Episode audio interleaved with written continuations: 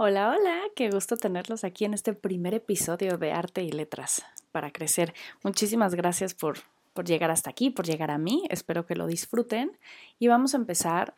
Me costó mucho trabajo este primer capítulo saber cómo por dónde empezar, ¿no? O sea, no sabía si hacer de mis libros favoritos, el libro que más me ha marcado, las obras de arte que, que me producen más sentimientos. No, no tenía idea como por dónde empezar, así que decidí empezar por lo más sencillo y es el último libro que leí.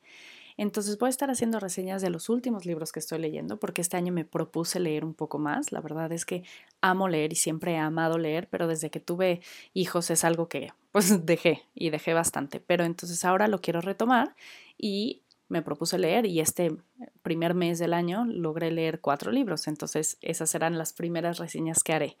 El día de hoy vamos a hablar de La Biblioteca de la Medianoche. Este libro es de Matt Haig, espero haberlo pronunciado bien. Él no es la única novela que tiene, quizá es de las más populares porque ganó el premio en el 2020 de Goodreads, pero también tiene muchas otras novelas que vale la pena explorar y tiene una sobre todo también de niños que se hizo película. Entonces si van a Netflix y buscan A Boy Called Christmas, está basada en el libro que él hizo. Entonces al parecer es un autor, eh, me gusta y me gusta un poco su rango también. Entonces em, ya saben un poquito más de él y tiene otro tipo de, de novelas que habrá que, que poder buscar por ahí. Entonces, y ni siquiera esta de la Biblioteca de la Medianoche es la más reciente que tiene. O sea, tiene bastantes más recientes como The Comfort Book o cosas por el estilo. Pero esta, les digo, se hizo como más popular por ganar el premio y ahora como que todo mundo habla de ella y qué bueno, porque está muy buena cuando yo me propuse leer más, como que me empezaron a llegar todos estos reels en Facebook y en Instagram de libros que me cambiaron la vida. Ya sabes, todo eso porque el Internet sabe lo que estoy pensando antes que yo misma lo estoy pensando. Y entonces empecé a poner en mi, en mi carrito de Amazon millones de libros. Y ya tengo una wishlist, pero como que quería empezar por algo sencillo. Y leí la parte de atrás de muchos libros y este me llamó mucho la atención. Em, para los que no sepan, estoy estudiando un diplomado para escribir mi primera novela. Entonces tiene algunos elementos este libro que yo buscaba producir en mi novela, bueno, busco producir mi novela, y entonces eso me llamó también como más la atención de decir, ¡Ah! puede ser que valga la pena. Y la verdad es que lo hace, o sea, completamente vale la pena. Sí lo recomiendo, le doy cinco estrellas de cinco porque mm, a mí se me hace que es algo que vale la pena leer, se lee bien, se lee fácil, te engancha y son temas que no son tan populares. Entonces, el resumen básico que se encuentra hasta en la parte de atrás de, del libro, que no tiene nada de spoilers, es que esta chavilla, chavilla, bueno, esta mujer, Nora, em, sin saber muy bien cómo, llega a la biblioteca de la medianoche, que es este espacio entre la vida y la muerte, donde todos los anaqueles, todos los libreros están llenos de los libros de todas las vidas que pudiste haber vivido si hubieras tomado diferentes decisiones, hubieras vivido otras vidas, como todas estas ramas de diferentes vidas em, que al final no lo has hecho. Entonces ahí ella puede llegar y conocer todas estas vidas y experimentarlas. Pero empiezan, por decir, como el mismo día de hoy, ¿no? Entonces, si hoy tienes 25 años, empieza el día que tienes 25 años. No, no es como que vuelves a, nacer, pero es una manera de experimentar, de vivir todas esas otras posibilidades. Entonces, incluso la última frase en, en el resumen de atrás dice, Nora deberá responder la última pregunta antes de que el tiempo se agote. ¿Cuál es la mejor manera de vivir? Tan, tan, tan. Entonces, más o menos esa es la, sinopsis. Em, ahorita voy a hablar un poco del libro en general, pero seguramente van a salir algunos spoilers, porque lo que yo busco es empatar estos libros, estas obras de arte, con algo que nos dé sentido a nuestra vida y nos haga crecer y desarrollarnos. Entonces, pues eso habla de que ya leí el libro. Entonces, si lo quieren leer y no quieren que les arruine la sorpresa, creo que es buen momento para dejarme ir. Pero si eh, ya lo leyeron o no les interesa leerlo, entonces quédense y hablemos un poquito más. Entonces, eh, lo que me llama la atención de este libro y por lo cual creo que la reflexión es mucho más rica que cualquier otro libro que hable de, los what ifs, de lo que hubiera pasado, es que esta chava Nora no le gusta su vida, o sea, tiene una vida bastante complicada, como que nada le funciona, como que defrauda a todos, tiene un trabajo mediocre, que incluso creo que la corren de eso, este, no se lleva con su hermano, fallecieron sus papás, o sea, como que tiene una vida dificilona. Em, y entonces ella decide terminar con su vida y es por eso que llega a la biblioteca. Entonces no es como, como cualquier persona que te mueres y entonces e, ella estaba buscando eso. Entonces hasta el mismo como approach que tiene a la hora de ver todas estas posibilidades, ella ya está derrotada. O sea, ya es, yo ya no quiero vivir, no me platiques de lo que está pasando aquí, solo no le veo mucho sentido. Entonces es un camino Em, el que hace el personaje mucho más allá que solo divertirse viendo las otras posibilidades. Em, y no viene de una vida bien vivida, muy satisfactoria. O sea, como que llega un momento donde dices que cualquiera de estos libros va a estar mejor de, donde yo vengo. O sea, cualquiera.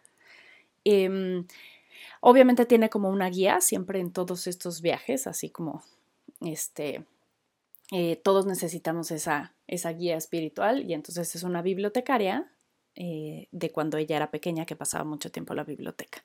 Entonces, obviamente todo es producto de su propia mente, pero es alguien que la va guiando y le va explicando. Le explica que los libros empiezan como ese mismo día, pero con, con las otras este, posibilidades, que si muere en alguna de las vidas, pues muere para siempre. Ya saben, ¿no? O sea, como hay que poner, ir poniendo las reglas del juego antes de meternos, porque una buena novela tiene que ser verosímil. O sea, tenemos que creerle.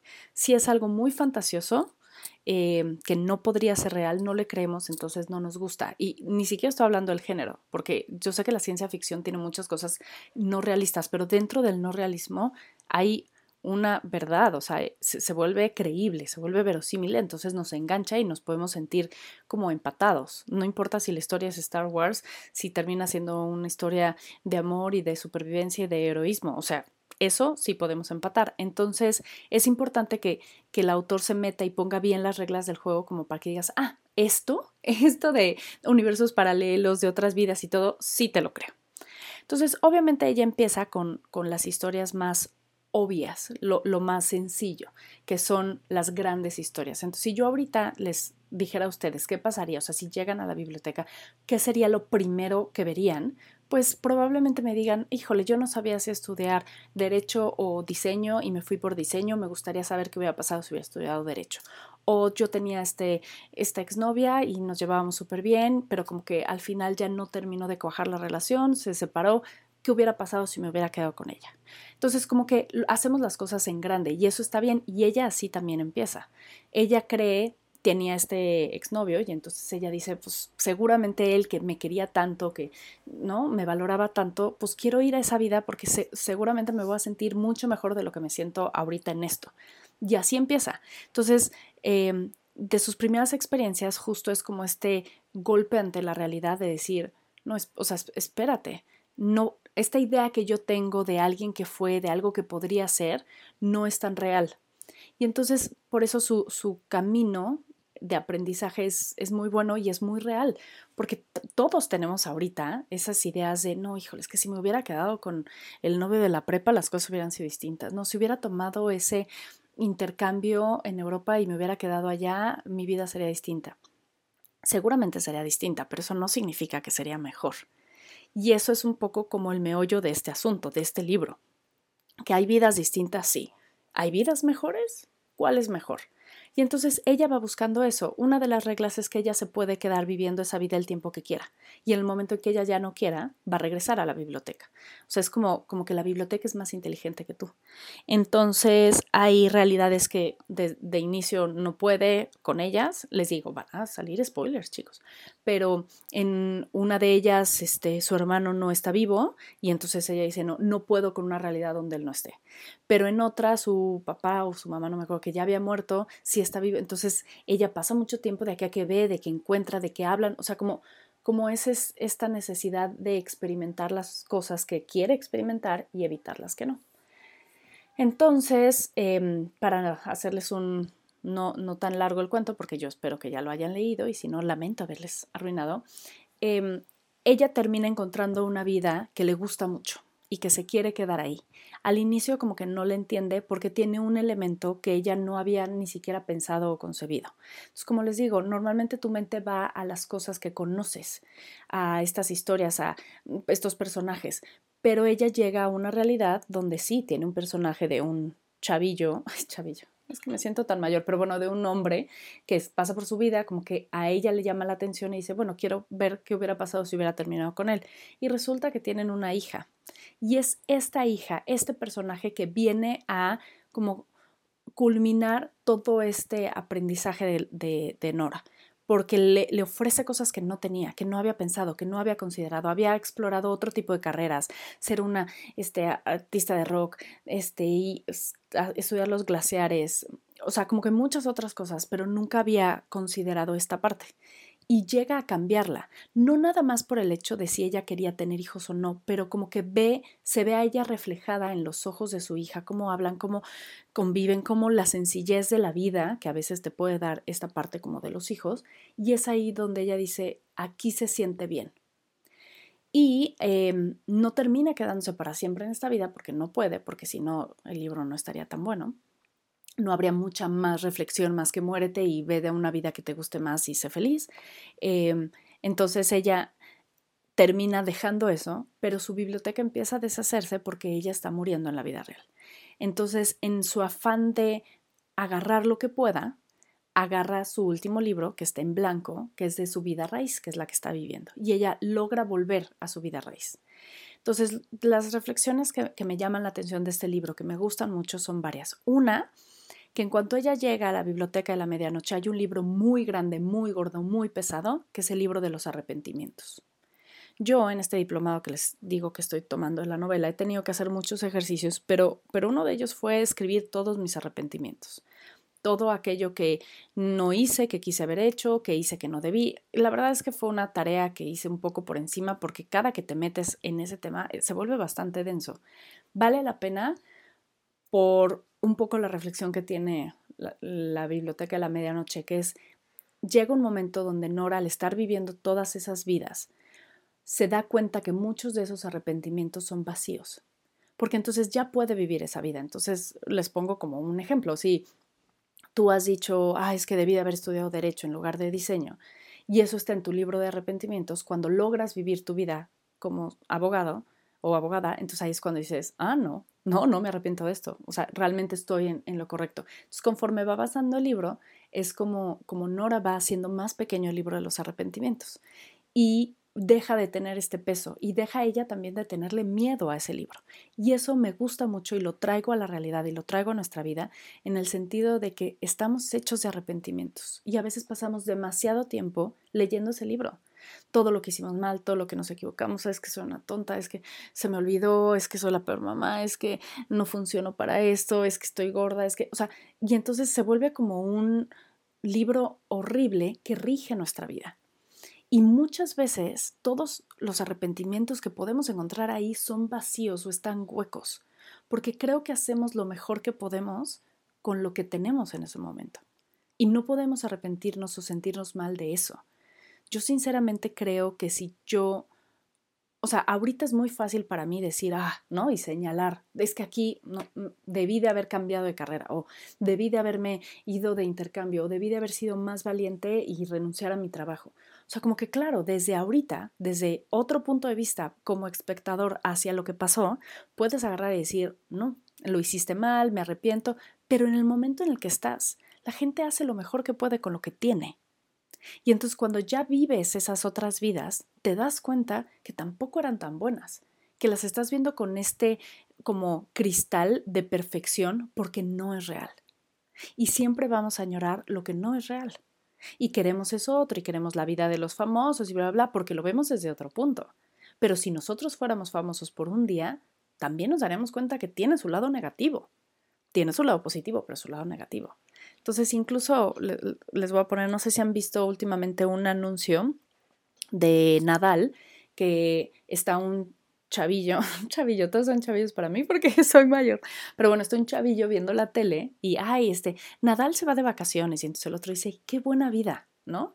Y luego se ve como a este chavito con el pelo largo lo ve otro hombre que tiene el pelo, eh, que no tiene pelo. Y entonces como que se le queda viendo, ya no hay más diálogo, ¿no? Pero se le queda viendo como diciendo, ay, como quisiera, ¿no? Y entonces toca su, su pelona y, ah, y se sube a su bici, y empieza en la bici y luego una chava desde el, este, el autobús como que lo ve y dice, ay, Entonces como que ves en su cara que ella piensa, ay, qué rico poder estar en bicicleta, ¿no? Y entonces así va viendo como siempre hay alguien que está añorando lo que tú tienes y al final de todo esto, que es un anuncio muy bueno, pero de cerveza, está Nadal en el coche y de repente ve que venden cerveza en un bar y dice, no, me bajo, me quiero tomar la cerveza y voltea y todo el mundo como que lo está viendo, le está tomando fotos y el otro así como que sonríe y voltea y ve de espaldas al chavo inicial con el pelo largo, que no lo ha visto, que no se ha fijado en él, lo ve disfrutando la cerveza, viendo la tele, pasándola a gusto y dice, qué buena vida. Entonces, es esto lo que me gusta muchísimo la reflexión, es de siempre para los ojos de alguien más externo, nosotros tenemos una muy buena vida. Y toda la vida tiene algo positivo y algo negativo, pero como solo nosotros vivimos nuestra vida con lo negativo, nosotros somos muy duros porque juzgamos esa parte negativa. Y la gente de afuera suele solo ver la parte buena. Entonces puede decir, ay, no, qué bien. Pero nosotros tenemos que también reconocer la parte buena que tenemos porque tenemos la mejor vida que podemos tener. En el momento de tomar esas decisiones importantes, tomamos lo que creíamos que era mejor en ese momento. Y aún así lo hicimos. Entonces, por eso el libro de los arrepentimientos tiene que irse haciendo más pequeño, pero en vida también con nosotros. Tenemos que hacer las paces de todas esas cosas que nos hubieran gustado, que nos arrepentimos por haber hecho o por no haber hecho. Tenemos que hacer las paces y saber que estamos en el lugar que debemos estar, porque tomamos las mejores decisiones que pudimos tomar con lo que teníamos en el momento. Esa es una de las reflexiones.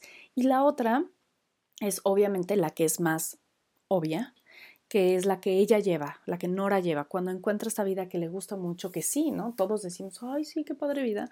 Ella la siente un poco vacía porque siente que no es su vida, que ella no hizo nada para ganarse eso, que está viviendo la vida de alguien más, que está cosechando lo que alguien más sembró. Y sí, aunque es ella misma en un universo paralelo, pues no es una vida que ella trabajó. Entonces por eso termina yéndose de esa, a pesar de que es feliz, de que le gusta y todo, como que siente que no es la suya. Y tiene esta como carta reflexión que llega a subir a redes sociales, porque pues meten también un poquito de eso. Hay muchísimos como aprendizajes en el libro, pero ella hace un último post, así como de la vida no tiene sentido y bla, bla. Y ya cuando regresa a su vida raíz, que logra hablar a, emergencias y se salva su vida, pues, de, su intento de suicidio, ella escribe algo que postea que lo llama algo que aprendí, ¿no? Y lo firma una doña nadie que lo ha sido todo porque pues ha vivido todas estas cosas, pero al día de hoy no es nadie. Y esa, es, esa carta, esa reflexión, vale muchísimo la pena. Son dos hojas, yo la tengo marcada y estoy segura que la tengo que transcribir, porque como que siento que aprendo más las cosas cuando las escribo. Pero la reflexión un poco de ella es que no necesitas todas estas vidas, solo necesitas la tuya. Eh, que es muy fácil lamentarse y dolerse de todo lo que no vivimos y no ver justo lo que sí tenemos. Un poco también, el otro día platicaba con, con mi prima y con mi hijo de la analogía de la dona. Es muy fácil enfocarte en el centro que le falta a la dona, pero eso es lo que la hace la dona. Si fuera seguido no sería dona. Entonces, enfócate en disfrutar la dona y aceptar que la dona es así y no en todo lo que no tiene, que es el centro. Entonces, ella pues habla un poco de que es fácil el, arrepentirse, el lamentarse, pero eso no, no, nos lleva a ningún lado más que a una existencia muy pobre. Y dice que solo necesitamos ser una persona, solo necesitamos una existencia y es lo que ahora tenemos y que valoremos lo que es universal que es el amor, la risa, el miedo, o sea, todas esas cosas que sí tenemos en nuestra vida deberían de ser nuestras anclas y no estos arrepentimientos. Entonces, ser más amables con nosotros, con los demás, buscar estas personas que nos llenan de energía, este, buscar vivir una vida que tenga sentido y no una vida llena de arrepentimientos, de añoranza y así. Y ah, les voy a leer nada más como para recordarles el final. Ayer yo sabía que no tenía futuro y me era imposible aceptar la vida como es hoy. Y sin embargo, hoy, esta misma vida caótica me parece llena de esperanza de potencial. Lo imposible, supongo, que ocurre viviendo. ¿Esquivaré en mi vida milagrosamente el dolor, la desesperanza, la pérdida, el desamor, las penurias, la soledad o la depresión? No. Pero, ¿quiero vivir? Sí, desde luego. Mil veces sí. Ah, entonces es un libro que vale la pena mucho, porque les digo, hace como, como una buena reflexión. Cuando una, una obra literaria nos nos deja con este sentimiento positivo como de querer dar más, siempre termina siendo como un buen recuerdo. Quizá no vamos a acordarnos en cinco años exactamente de qué se trataba, pero si ves la portada de un libro que te cambia o que te hace sentir bien en un momento, eso es más que suficiente. Y creo que este es ese tipo de libros, donde nos va a llevar a reflexionar cuántas veces nosotros hemos querido vivir otras vidas, hemos añorado lo que no tenemos, hemos querido tener la vida del de enfrente y no valorar y aceptar y amar lo que sí tenemos.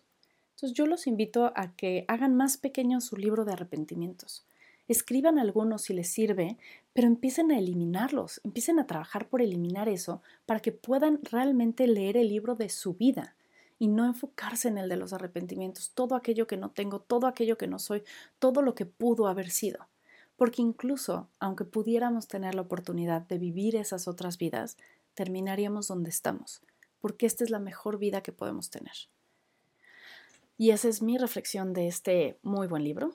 Este, espero que les haya gustado. Si aún así quisieron escuchar todo este spoiler y no lo han leído, los invito a leerlo. Creo, creo que vale la pena. Y, sobre todo que lo traigan a su vida. O sea, que, que, que el arte nos sirva para crecer, para desarrollarnos, para aprender algo. No nada más para platicar conmigo, tener este podcast, mandarme un mail o con sus compañeritos, sus amigos. No, no, no, que te sirva para hacer mejor tu existencia. Y este es un libro que nos invita a eso a enfocarnos más en lo maravilloso que es la vida y no intentar evitar lo negativo o todo lo malo, no. La vida está para ser vivida con todo y ese dolor, con todo y esos desamores y esa frustración y esas pérdidas. Está para ser vivida. Entonces vívanla al 100. Enfóquense en tener una vida plena hoy, con lo que sí tienen, porque les aseguro que tienen la mejor realidad que pueden tener, porque han tomado las mejores decisiones que los han llevado aquí. Pues muchas gracias por haber llegado hasta aquí. Espero hayan disfrutado la primera reseña. Este, vendrán más seguramente. Algunas buenas, algunas no tan buenas. Creo que empezamos muy alto porque este es un gran libro, fue mi primer libro del año, pero ni modo, así es la vida, un poquito de todo. Este, encontrarán bastante variedad porque soy bastante ecléctica, me gustó un poco de todo y, y eso es lo que espero ser. Me encantaría conocer sus opiniones también. Por favor, búsquenme, escríbanme, dejo aquí en la caja todas mis redes sociales, todas las formas, porque me encantaría que esto se vuelvan diálogos y no nada más monólogos, sino que se vuelva una verdadera relación donde yo también pueda conocerlos a través de lo que les gusta leer, sus reflexiones y cosas por el estilo. Entonces, estoy abierta para aquí, para aquí, para ustedes siempre y nos escuchamos muy pronto para seguir disfrutando este tipo de reseñas. Muchísimas gracias y que estén muy bien. Cuídense.